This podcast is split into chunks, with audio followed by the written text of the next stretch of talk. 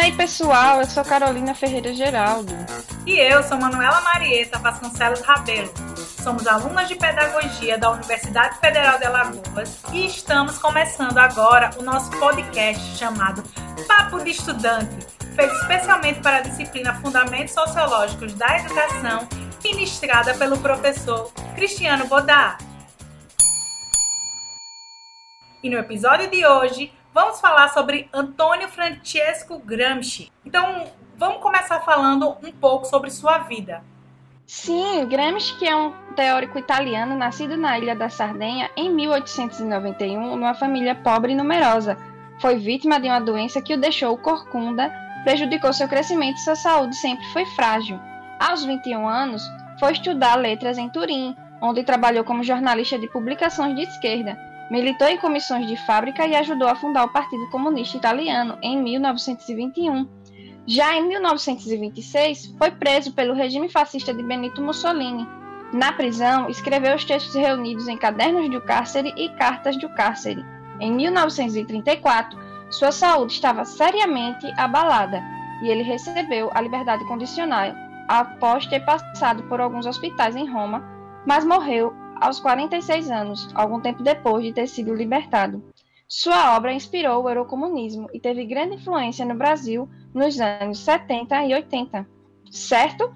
Certo. Mas antes de falarmos sobre as contribuições teóricas de Gramsci, vamos primeiro chamar nossa convidada especial no quadro Minuto do Educador, para ela falar sobre a relevância de estudar sobre o teórico nos dias atuais. Minuto do Educador.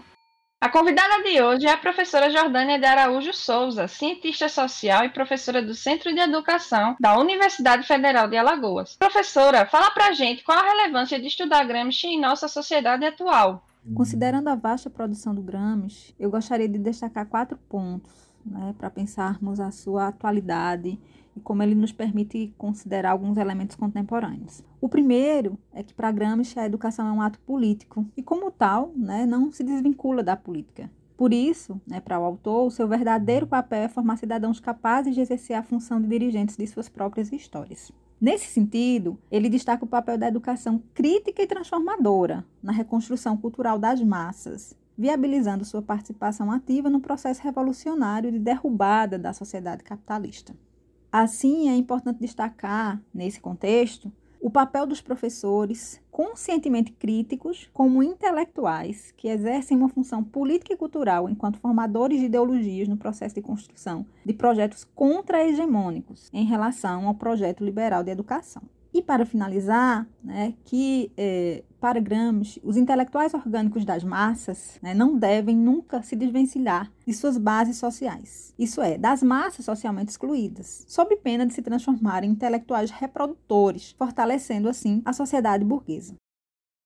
Obrigada, professora Jordânia, por sua contribuição.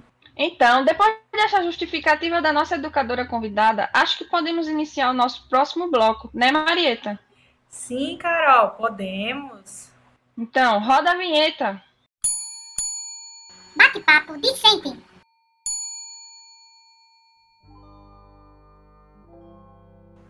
Então, no bate-papo decente de hoje, onde a gente debate sobre os principais conceitos do nosso teórico da semana, vamos ter uma breve conversa sobre o nosso sociólogo do dia, que é o Antônio Gramsci, certo, Marieta?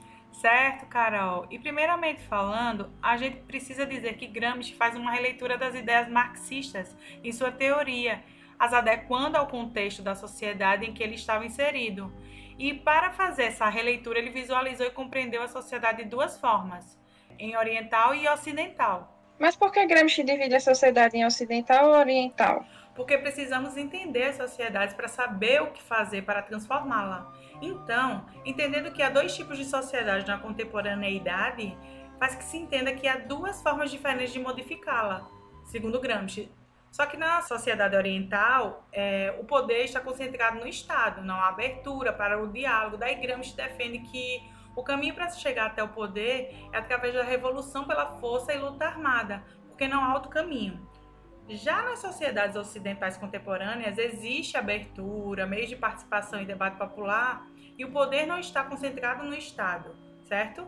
E para se mudar essa sociedade ocidental, ele afirma que isso se dá através da cultura, pois não adianta tomar o poder se as pessoas não apoiarem essa mudança.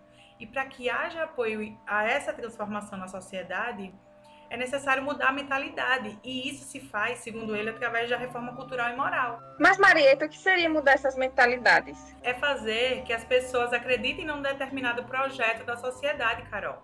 Certo. E como isso se dá? Olha, Carol, isso se dá pela busca da hegemonia. E a hegemonia é quando determinada concepção de determinada ideia é compartilhada com todos e todos acreditam nela. A hegemonia estabelece a ideia que predomina. Então, lutar pela hegemonia é lutar pela predominância de determinada visão, para que ela seja é, inquestionável, onde as pessoas acreditem nela, entende? Então, só há mudança na sociedade se conseguirmos alcançar a hegemonia cultural certo? Assim, é preciso entrar nas batalhas das ideias. E essa batalha, Carol, é, é, tipo convencer as pessoas a determinadas formas de sociabilidades, comportamentos, visões de mundo, entende? O conceito de hegemonia significou para Gramsci a relação de domínio de uma classe social sobre o conjunto da sociedade. O domínio se caracteriza por dois elementos: a força e o consenso. A força é desempenhada pela institui pelas instituições políticas e jurídicas. Já o consenso diz respeito principalmente à cultura. Ah, entendi. Então como vai se dar isso? Como se daria essa hegemonia, Marieta? Através dos intelectuais, Carol. Que são pessoas que se qualificam intelectualmente e possuem a capacidade argumentativa e persuasiva na sociedade, entende? E Gramsci os divide em intelectuais tradicionais e orgânicos onde os intelectuais tradicionais são os que já foram intelectuais orgânicos de classes dominantes no passado, é, como, por exemplo, os padres, que em relação ao poder atualmente não têm voz e nem poder de persuasão. Já os intelectuais orgânicos são os intelectuais da classe que ascendem ao poder, tendo poder de persuasão e são responsáveis pela determinação da cultura vigente, que no caso seria a classe dominante da sociedade que a gente vive atualmente. E para o Gramsci, a classe pobre só vai conseguir conquistas quando os representantes da sua classe se tornem é, intelectuais e disputem no mundo das ideias a hegemonia. Então perceba, Carol, que a escola para ele tem um papel fundamental, pois é nela que se forma o intelectual. Então a ideia de Gramsci é que a educação possibilite que a camada popular também tenha acesso à educação para que forme seus próprios intelectuais, que são pessoas que vão defender os seus ideais e suas questões, e que também vão entrar na disputa da hegemonia das ideias, entende? A escola é onde ele acreditava que todos deveriam ter o mesmo acesso à cultura, e nessa escola, idealizada por ele, é, as classes desvalidas poderiam se fazer valer dos códigos dominantes, é, estabelecendo uma visão crítica de mundo que daria acesso à condição de cidadão, os proporcionando reconhecer seus direitos e deveres. E Marieta, na nossa pesquisa sobre Gramsci, eu achei um artigo muito interessante publicado por Luiz Eduardo Vanderlei, professor da PUC São Paulo, chamado Sociedade Civil e Gramsci: Desafios Teóricos e Práticos. Ele busca analisar algumas interpretações teóricas e práticas da realidade brasileira a partir de algumas concepções de Gramsci.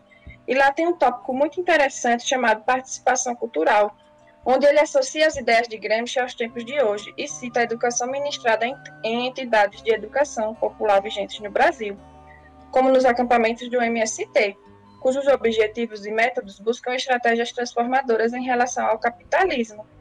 Olha, Carol, que legal! Muito bom. Então, a partir disso, podemos chegar às nossas considerações finais, não é? Considerações das alunas. Sim, agora diante de tudo que foi exposto aqui sobre Gramsci, chegamos à reta final do nosso podcast, onde poderíamos, em poucas linhas, sintetizar a ideia dele em relação à escola. Será que a gente consegue, Marieta? Ah, Carol, bem difícil, viu? Mas a gente pode tentar, né? Então, basicamente, chegando ao consenso aqui entre nós duas, entendemos que Gramsci defendia que todo mundo tivesse o direito a uma escola de qualidade é, universalizando a capacidade de pensamento crítico e criando para a classe popular as condições de lutar nas batalhas pela hegemonia.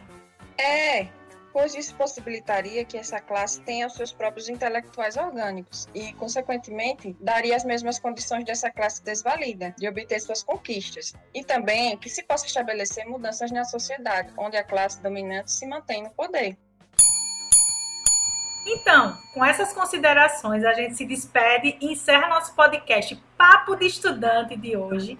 Desde já agradecemos a presença ilustre da nossa querida professora Jordânia Souza por sua contribuição e também agradecendo a sua preferência e audiência. Um grande abraço e até, até mais.